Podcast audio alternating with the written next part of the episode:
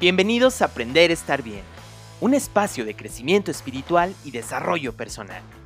Aquí hablaremos de emociones, abundancia, energía y espiritualidad aplicada. Yo soy Mike Arián y creo firmemente en la transformación personal a través del desarrollo de la conciencia. ¿Estás listo para aprender? Comenzamos.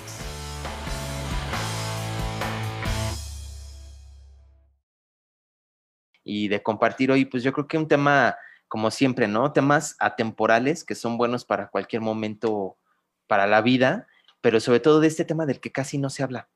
Curiosamente, hablar del tema de, separaciones, divorcios, este, la culminación de una relación, ¿no? Un tema de separación, eh, todavía como que hay cierto estigma, ¿no? Como este tema de pena o este tema de, de, que nos cuesta como asimilarlo, comprender qué es lo que vivimos. Por eso es que me pareció bastante bueno que hoy pudiéramos hablar de ello. Sí, porque de repente dices tú, hijo, el que dirán, ¿no? El famoso que dirán es muy fuerte.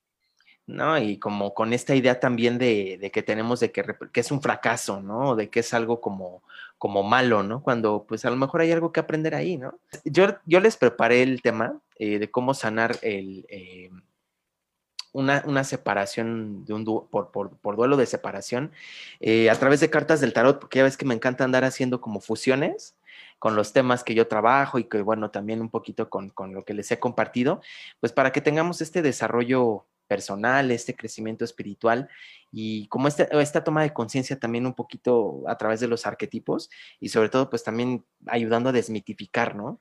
Cómo podemos tomar a lo mejor la fuerza de este arcano, de este arquetipo, como un tip, como un consejo para poder sobrellevar, poder manejar de mejor manera este duelo de separación yo quisiera, eh, para empezar, amiga, como para empezar a abrir apetito de lo que, de cómo trabajar este duelo de separación, pues entendiendo primero que es un duelo, ¿no?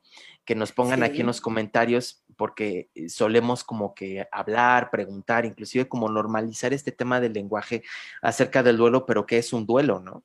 A veces pensamos que solamente el duelo consiste en llorarle a alguien cuando fallece, o que el duelo es el proceso de la velación o la cremación cuando alguien se muere, ¿no?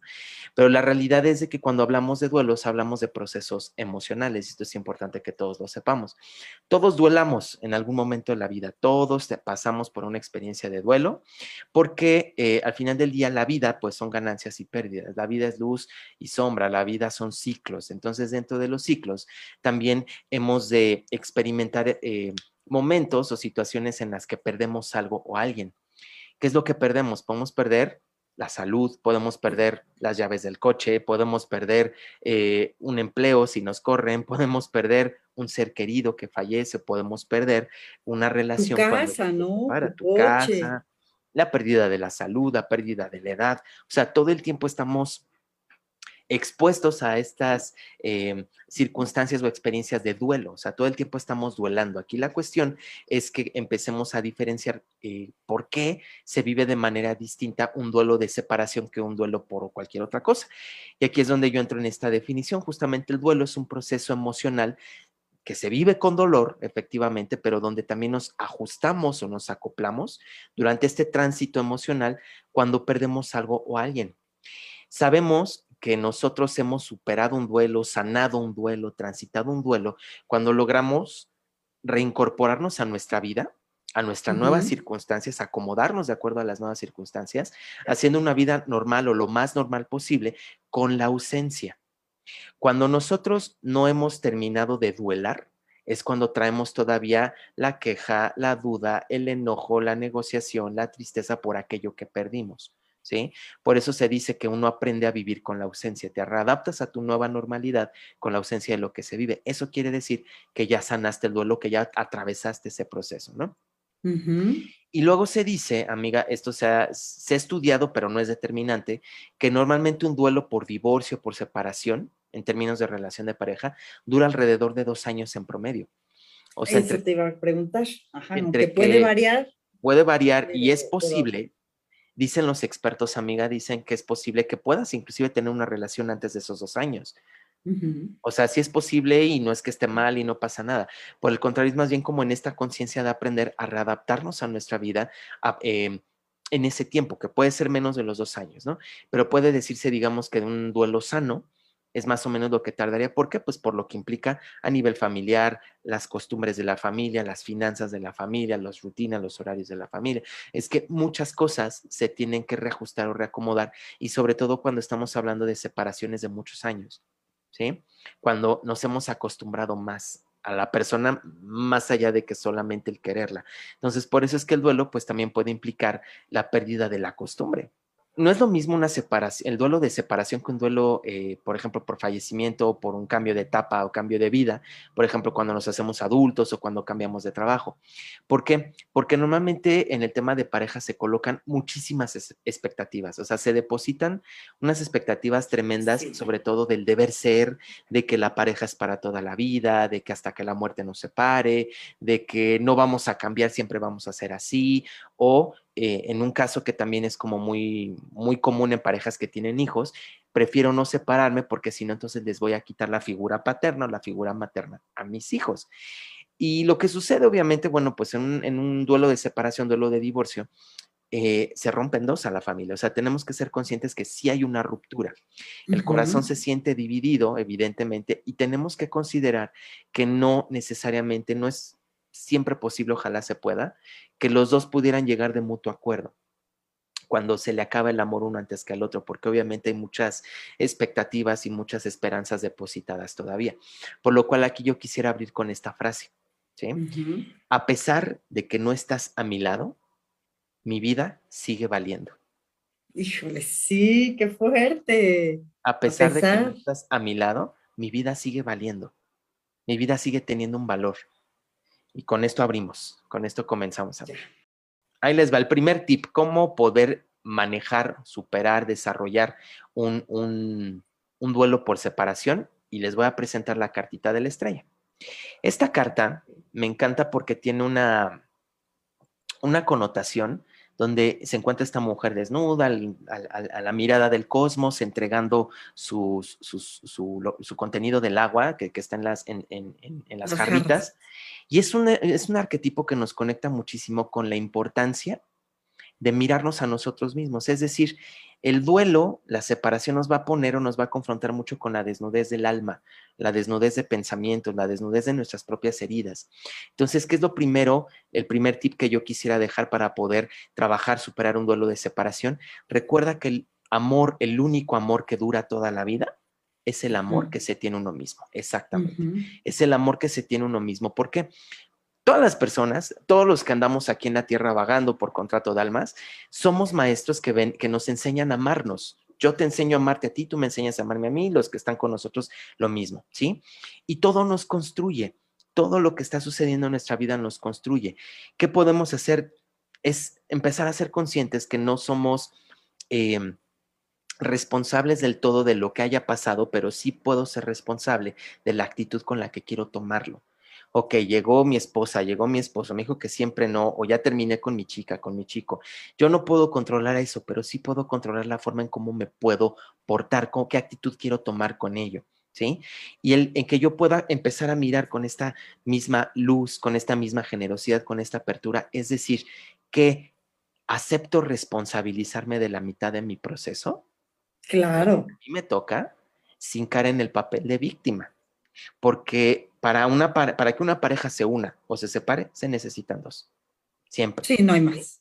No hay más. Entonces, esta carta, este arquetipo, lo que nos invita justamente es observarnos, mirarnos, aceptarnos y darnos cuenta que finalmente el único amor que más va a durar para toda la vida es el amor propio. Entonces, mi vida sigue valiendo, aunque esté separado, separado, me esté divorciando.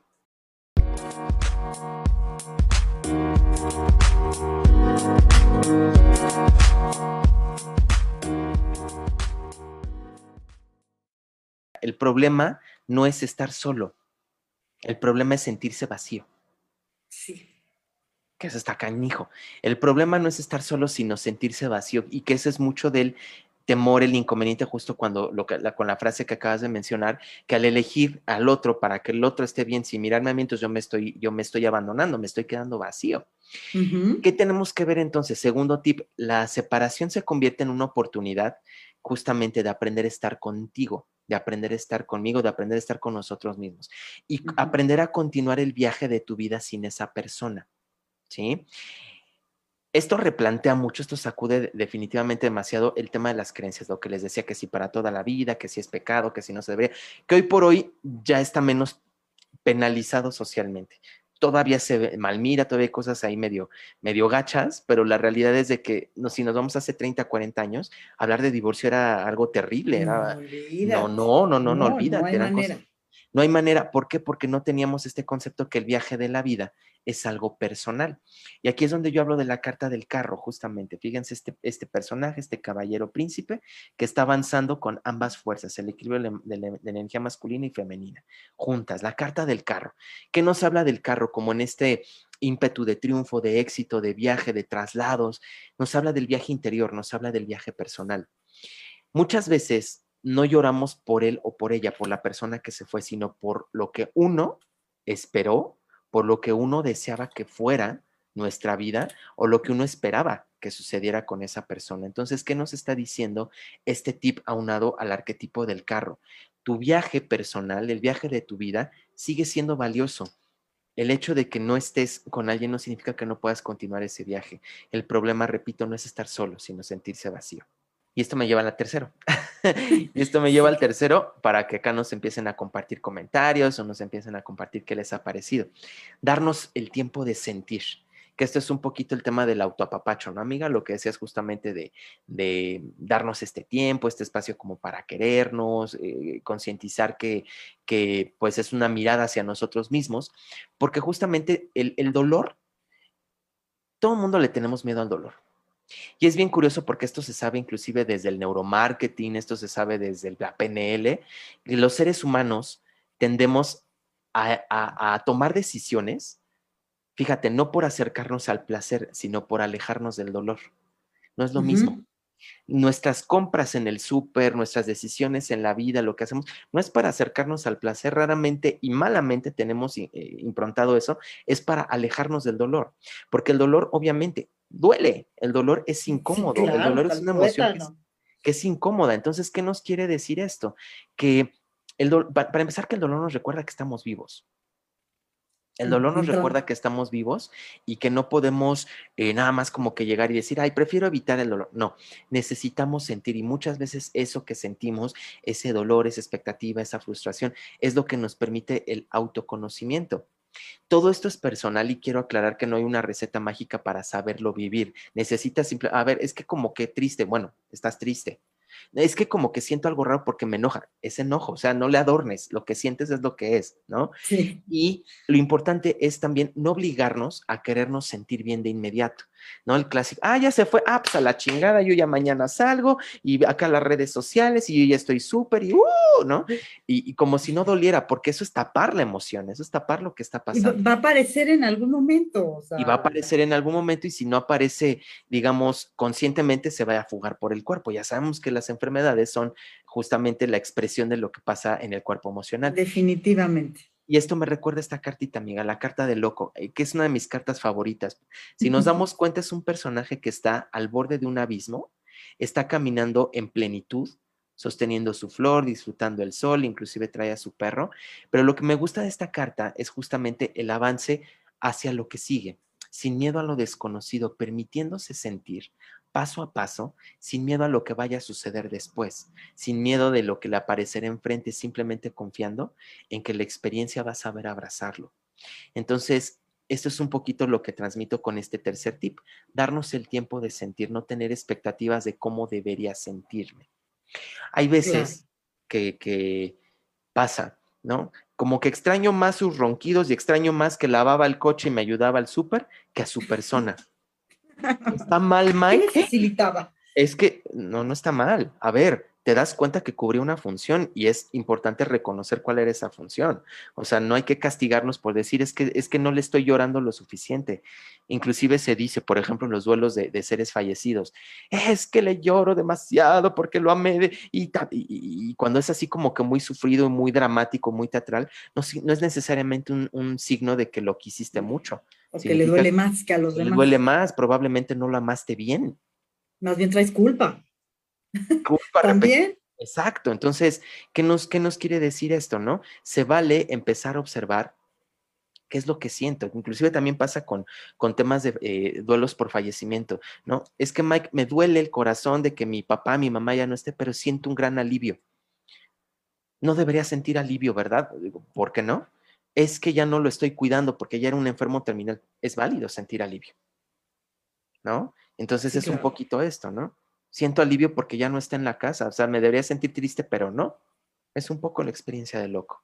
¿Cómo ves? Claro. Fíjate, me encontró esta otra frasecita que tenía por aquí. Dice, el, el mejor momento de tu vida no es cuando estás donde quieres estar, es cuando tienes la fuerza para no estar donde no quieres. Wow, cuando tienes la fuerza para no estar donde quieres, ¿no? Como dicen, bendita la, la incomodidad que te saca de tu zona de confort, ¿no? Sí, está fuerte. El mejor momento de tu vida no es cuando estás donde quieres estar, es cuando tienes la fuerza para no estar donde no quieres. Donde no quieres y que se vale, porque muchas veces postergamos este tema de separación, justo lo que decías, ¿no? Porque el otro me da, porque el otro corresponde, porque, ay, le tapo, bueno, pero es buen padre.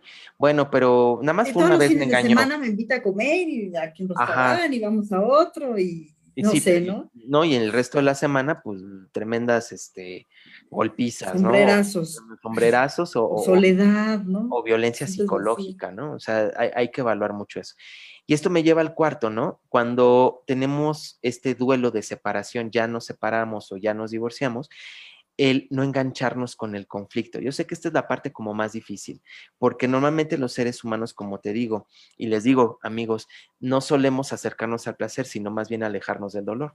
Y una de las respuestas que busca el cuerpo inconscientemente es, quiero tener respuestas. ¿No? Es como decir, es que quiero saber por qué puntualmente me dejaste de amar, por qué puntualmente dejaste de hacer, qué es lo que ahí había detrás, ¿no? Y hasta andamos mandando al marido o a la mujer a terapia, ¿no?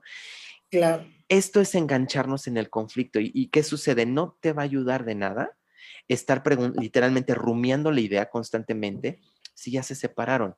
Si no te quiere ver, no te quiere ver. Si no lo quieres ver, no le des cabida. ¿Sí?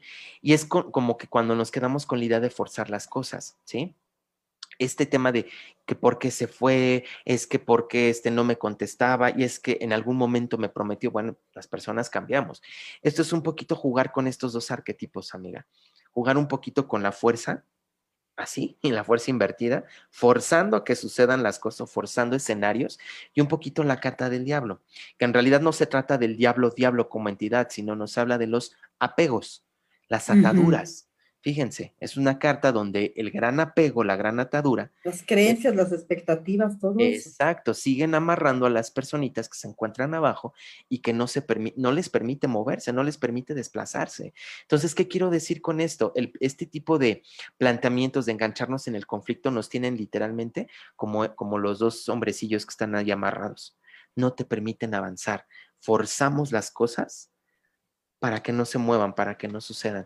¿Cuántas veces nos hemos quedado en la vida con un duelo atorado, con un duelo anclado porque quiero empezar una nueva relación, pero como no he cerrado el anterior, no puedo. O el mismo infierno con diferente diablo, ¿no? Diferente diablo, ¿no? Fíjate, dicho de otra forma, ¿no? Es el mismo infierno, pero con otro diablo, otro actor, ¿no? Eh, para esto les puede servir mucho, por ejemplo, lo que hemos hablado, ¿no? De, de, los ángeles del romance, que hablamos en febrero, en marzo, que hablamos de, no, en abril, que hablamos de los, de, la, de los cortes energéticos de lazos, porque son formas en las que nosotros podemos como empezar a trabajar el duelo y concientizar la ausencia de la persona, ¿sí? Entonces, tomemos en cuenta cuáles son esas palabras, frases o aspectos que nos enganchan a la persona y que por consiguiente no nos permiten avanzar.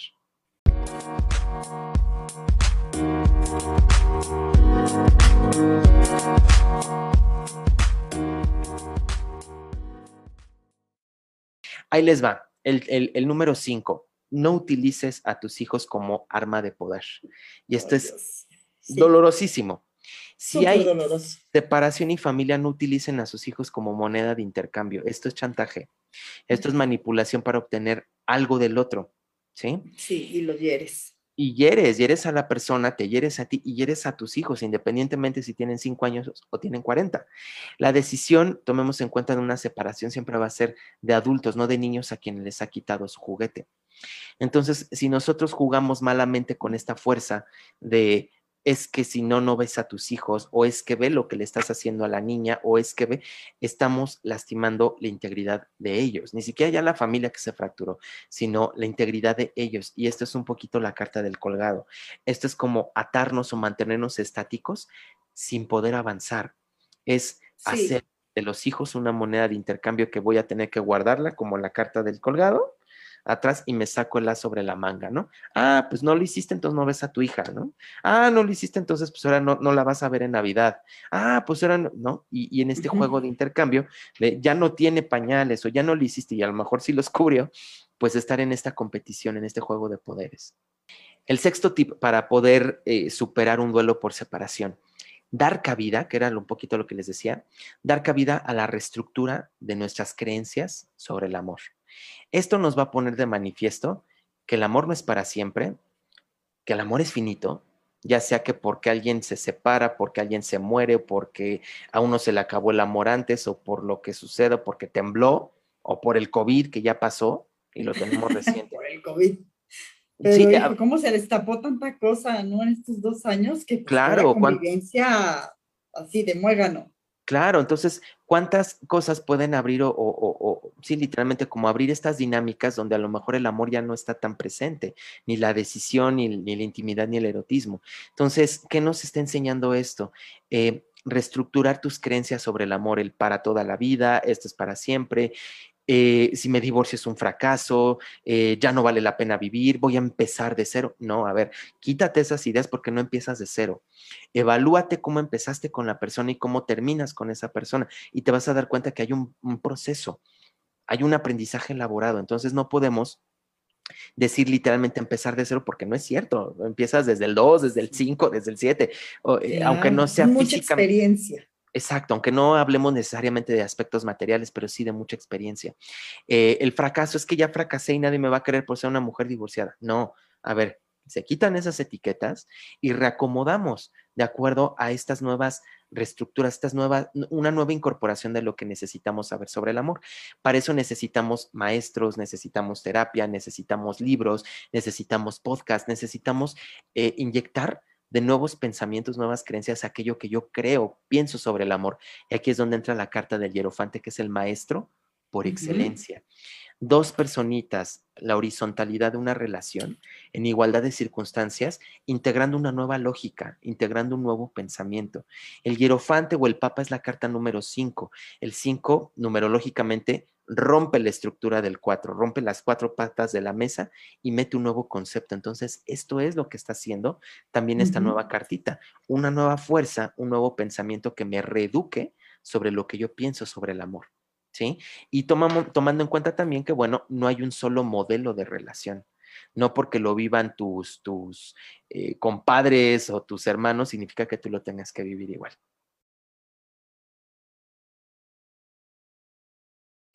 Ahí les va otro.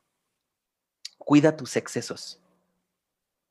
Puta, aquí el tema del duelo de separación a veces nos lleva a justificarnos mucho y decir, ya como me separé, pues mira, ah, que le encabronaba que fumar en la casa, entonces ahora me voy a echar mis cigarros, ¿no? Y ahí vas con el alcohol y el cigarro. O no, ahora perfecto, tengo el tiempo, entonces ya me voy a enfocar en el trabajo y te vuelves workahólico. Y aquí tenemos también un riesgo todos los excesos o todos aquellos aspectos que me desconecten o que me fuguen de mi realidad son distractores, incluyendo la espiritualidad. Porque aquí el tema es de que si todo el tiempo estoy, oh, yo no me enojo, yo súper vegano, yo no siento nada, yo le mando por amor, cuando te está llevando la chingada, también es una fuga. Sí. Entonces, aquí entra, amigos, la carta de la templanza. La moderación, el equilibrio, el ángel de la templanza que se presume que es Arcángel Rafael. Fíjense cómo están las patitas, uno, en, el, en, la tierra y otro en el agua moderando, temperando las aguas. Yo no te digo que no te eches tu alcohol, yo no te digo que no, no, no te desveles un día, pero no todas las noches. No busques fugarte de esta experiencia de tu realidad si necesitas vivirla.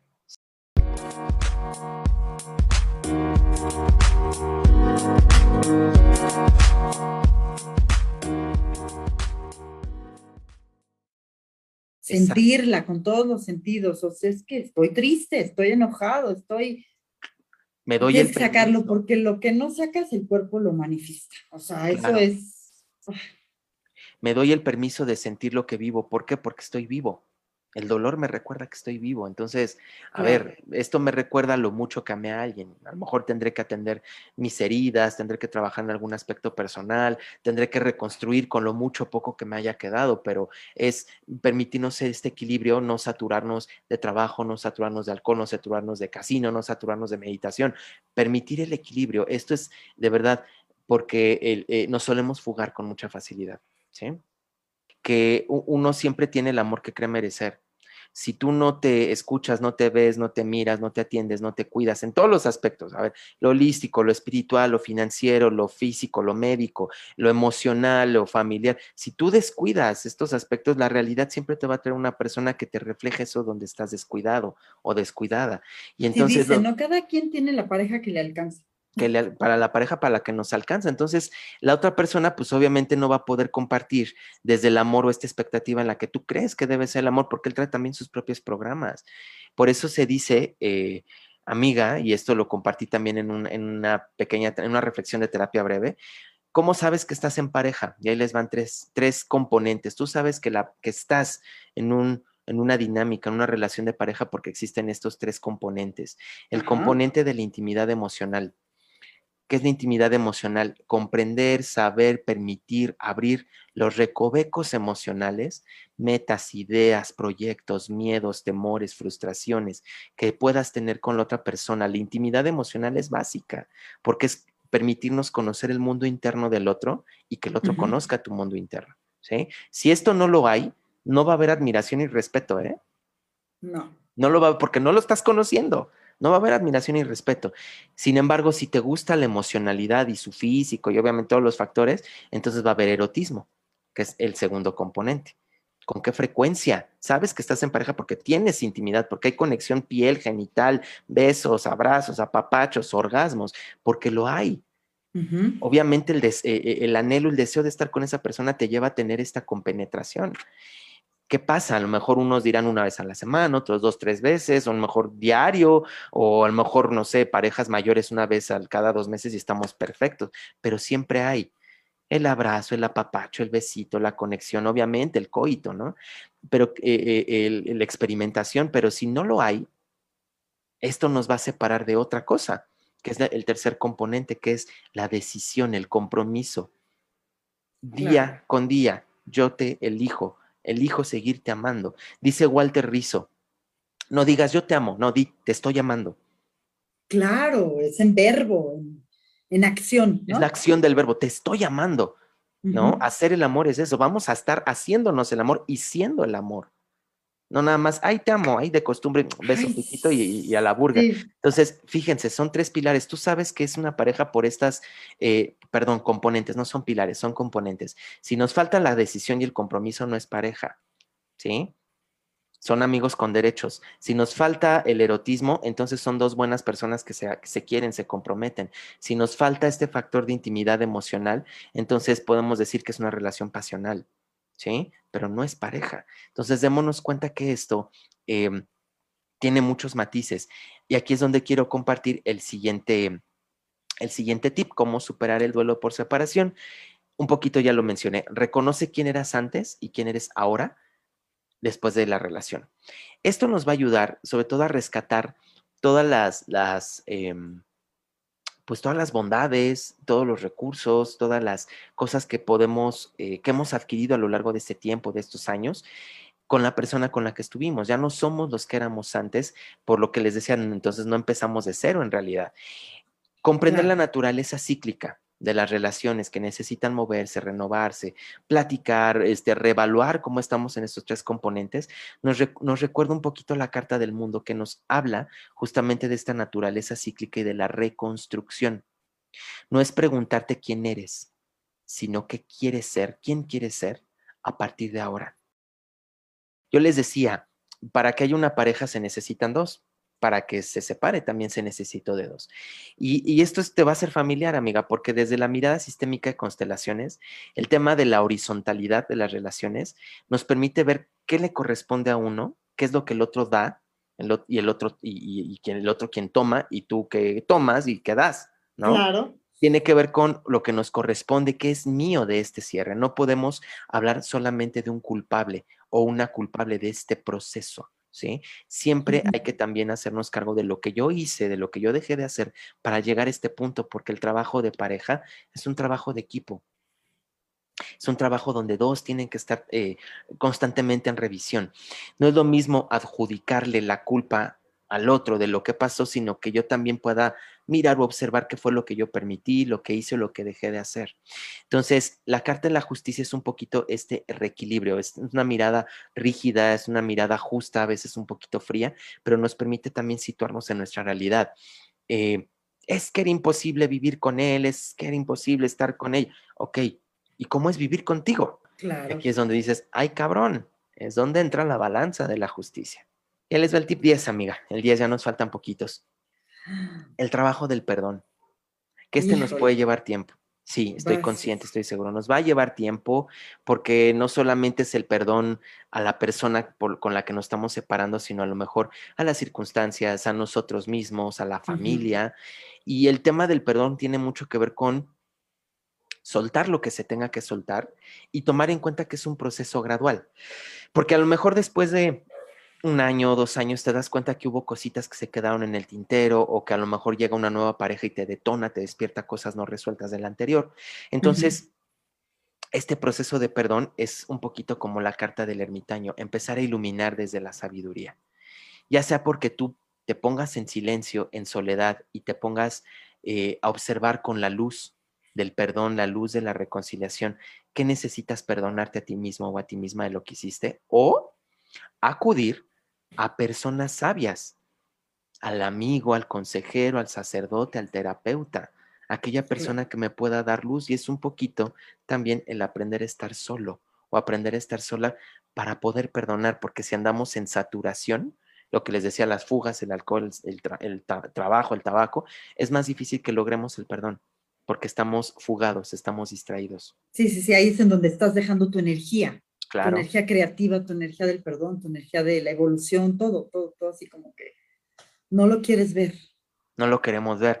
Otro tip, nos faltan tres. Otro más. Otro más, nos faltan tres. No, les conseguí trece, pero seguramente hay más. No te lastimes, no se lastimen con el uso de redes sociales. Por favor, las redes sociales son Pueden ser Dios o pueden ser el diablo, de verdad. El diablo. Las redes sociales bien utilizadas es como la tele. Si tú le pones un tema cultural o le pones a mm, TV chatarra, ¿sí? Lo mismo sucede con redes sociales. Si tú necesitas por tu paz mental borrar al contacto, bórralo. Sí. Si para tu paz mental requieres borrarlo de tus redes y quitar las fotos, hazlo. Finalmente son tus redes. Hay quienes piensan, no, es que eso es muy infantil y demostrarle, a ver. Me voy a ver muy ardido. Me voy a ver bien ardilla. No, no, no, no. A ver, ¿a quién necesitas demostrarle? ¿Al otro, a su familia, a los compas, a los amigos en común o a ti? Y es que, ¿qué es lo que sucede ahora con el tema de las historias, ¿no? De WhatsApp, de Instagram, de todos lados. Eh, ya estás viendo lo que está pasando, lo que está viviendo en tiempo real. Y si tú te quedas ahí clavando y lo ves y de repente ya subió la, foto de la nueva pareja, su nueva mujer o su nuevo chico, es como, como buscar meterle más sal a la herida que todavía no cicatriza. Sí, limón, está todo el tiempo ahí con el, con la galletita de... Con la galletita María y ahí con... María o de animalito, ¿no? Exacto, estar, estarnos Para que te sales, ¿no? ¿Para qué te vas de mi vida? Uy, mira, ahora me la estoy pasando poca madre soltero, ¿no? Date cuenta, ¿no? Y por dentro traes el dolor, el coraje, el celo, todo esto. Y también este, este concepto del manejo de las redes sociales tiene que ver con lo que uno publica. Es cierto, es nuestras redes, vamos a, platicar, a contar, pero también es si necesitas hablar con alguien, háblalo con un amigo. Si necesitas eh, trabajar ese miedo, ese temor, háblalo en terapia, ¿no? O sea, porque a veces que te sumen, ¿no? Que te sumen, no que te resten, porque a veces en lo que publicamos en las redes es como una búsqueda de venganza. Y esto me recuerda a la carta de la papisa, que es un, arquetipo silencioso, un arquetipo observador, muy introspectivo, que siempre está como en este constante estudio, pero sobre todo en la paciencia, en el silencio. Como decimos, mientras estamos duelando o estemos experimentando este dolor por separación, calladitos en redes sociales, nos vemos más bonitos.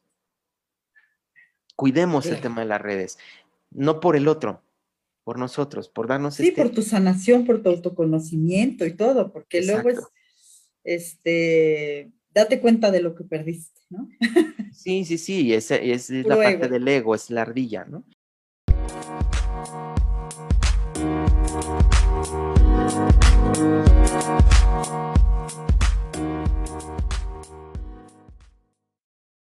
Penúltimo tip, nútrete sabiamente, que aquí esta es de mis cartas favoritas, la emperatriz, que es la mujer fecunda, la mujer que entrega todo lo que es, es como el cuerno de la abundancia, hagan de cuenta. La carta de la emperatriz nos habla de aspectos de nutrición, pero no solamente la nutrición alimenticia, amiga. Para nosotros poder vencer rápido la tristeza necesitamos hacer estas cinco cositas. Comer bien. Nútrele de buena gasolina a tu cuerpo porque eso te va a sacar de la, de la tristeza, te va a dar un poquito más de, generación de estas hormonas de la felicidad. El ejercicio, por supuesto, endorfinas, genera endorfinas y no digo que seas atleta.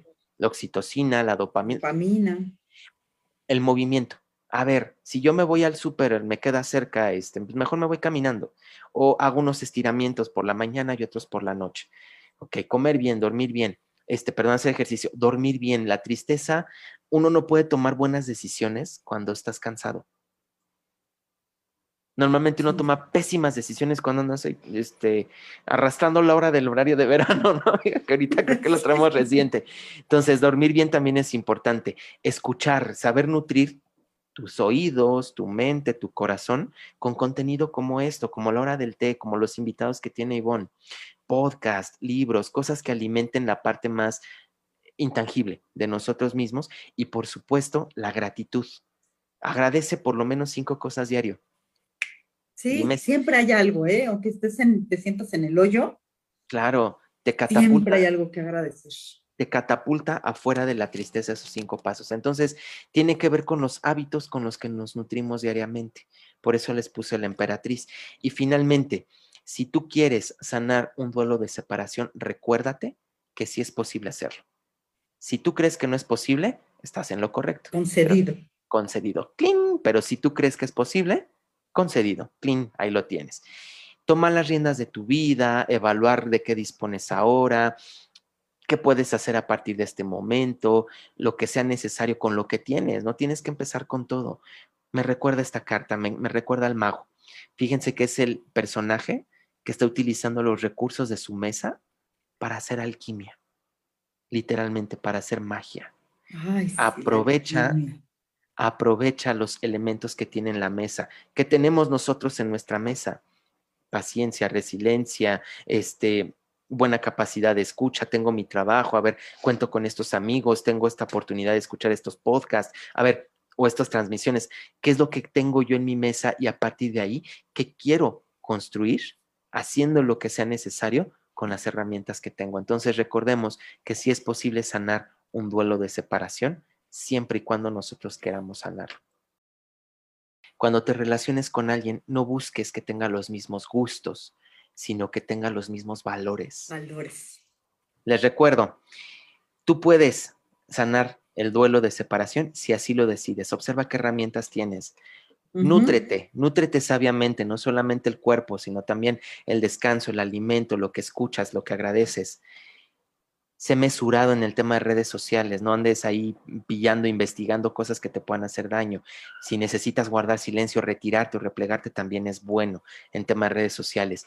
Pide la ayuda, ilumina el espacio, ilumina con lo que tú requieras en tu espacio de soledad o pedir la ayuda a personas que sepan más que tú.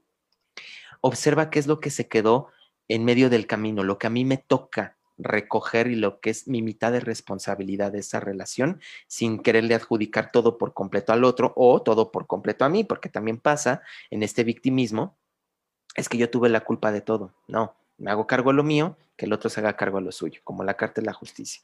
La carta del mundo, ¿no? la naturaleza cíclica de las relaciones. No podemos estar en una relación estática todo el tiempo. La mesura, la mesura de los excesos, alcohol, cigarro, drogas, el workaholismo, es puras salidas, espiritualidad, el encerrarme. Buscar el equilibrio de todas mis acciones para no fugarme de lo que estoy sintiendo. Replantearme mis creencias ni todo el amor es para toda la vida, ni todas las parejas tienen que ser iguales. Cada uno tiene su forma de, vivir, su forma de pareja y necesitamos actualizar esas creencias.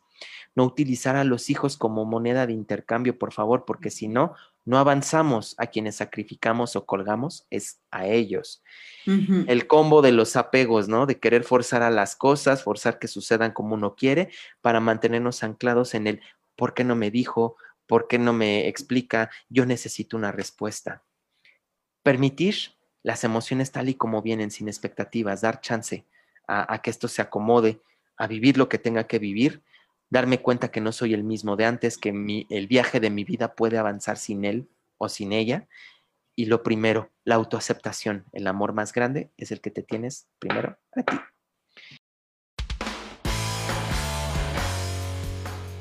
Gracias por escuchar este episodio. Te invito a que lo compartas con tus amigos y familiares. Recuerda seguirme en mis redes sociales. Me encuentras como Mike Arian, Aprender a Estar Bien, y en mi página www.mikearian.com.